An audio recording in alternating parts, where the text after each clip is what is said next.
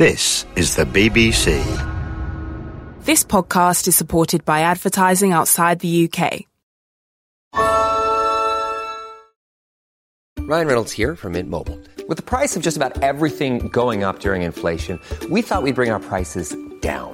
So to help us, we brought in a reverse auctioneer, which is apparently a thing.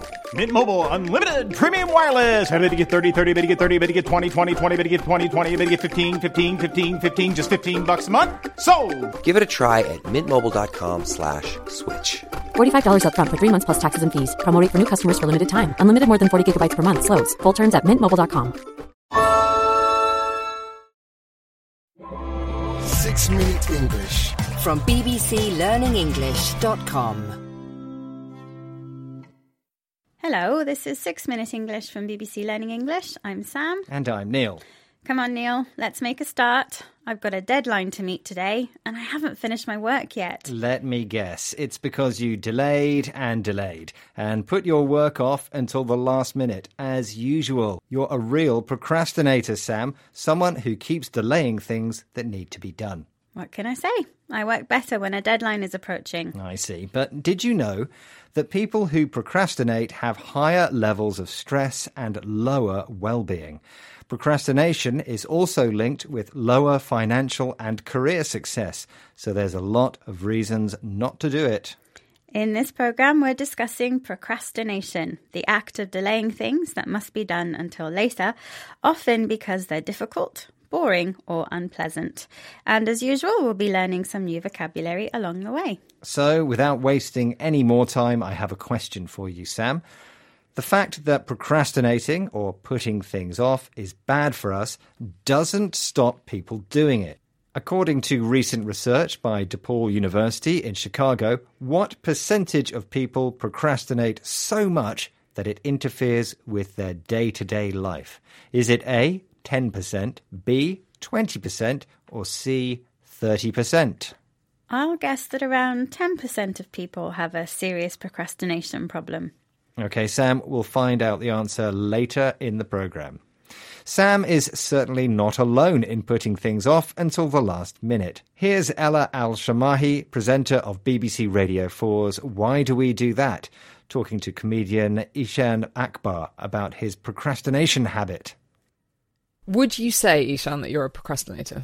I am a serial procrastinator without a shadow of a doubt. Why? Why do you think you procrastinate? Over the years, I've told myself that I procrastinate because I work better under pressure. That's what I've told myself. Eshaan thinks that he is a procrastinator without a shadow of a doubt, a phrase which is used to emphasize that you are completely certain of something. Eshaan also says that, like Sam, he works better under pressure when he feels stressed or anxious because of having too much to do.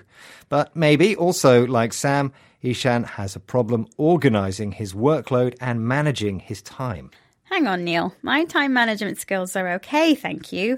With me, it's more of an emotional response. I see a mountain of work, feel threatened, and think, how on earth will I finish all that? What Sam says is supported by a theory of human evolution, which explains how putting things off is an emotional response.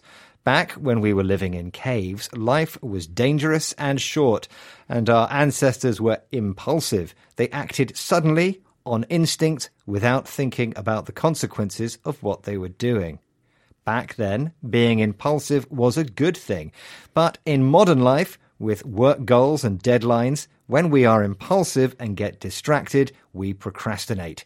So, rather than being a problem with time management, Sam should blame her caveman ancestors who acted on impulse. Hmm. Let's listen again to comedian Eshaan Akbar talking about how he feels when he procrastinates.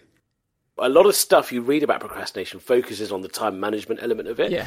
I've probably got a better sense that for me, it seems very squarely around the emotional aspect of it.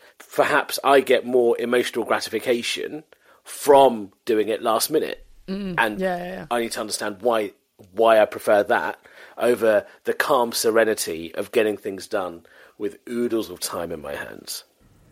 In the same way that our ancestors felt good living on impulse, Eshaan thinks he gets gratification, a feeling of pleasure and satisfaction, from doing things at the last minute.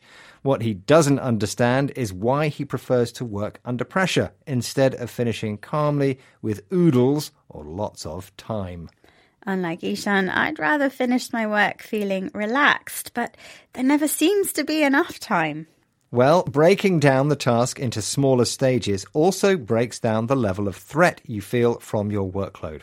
Also, forgiving yourself for procrastinating in the past seems helpful in avoiding procrastinating in the future. So, forgive yourself and start making changes, Sam, before you end up like the time wasters in my question.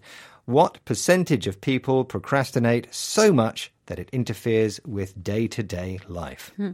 Well, I guessed it was 10%. Which was the wrong answer, I'm afraid. In fact, around 20% of us have a procrastination habit. So strong, it makes life difficult.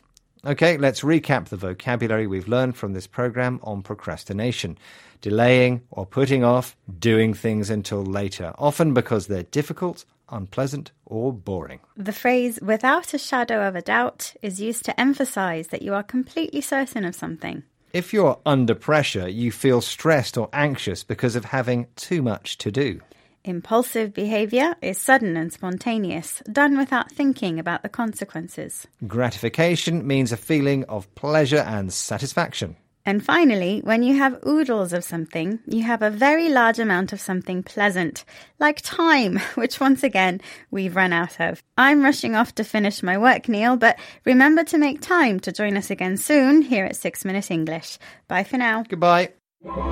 6 Minute English. From bbclearningenglish.com.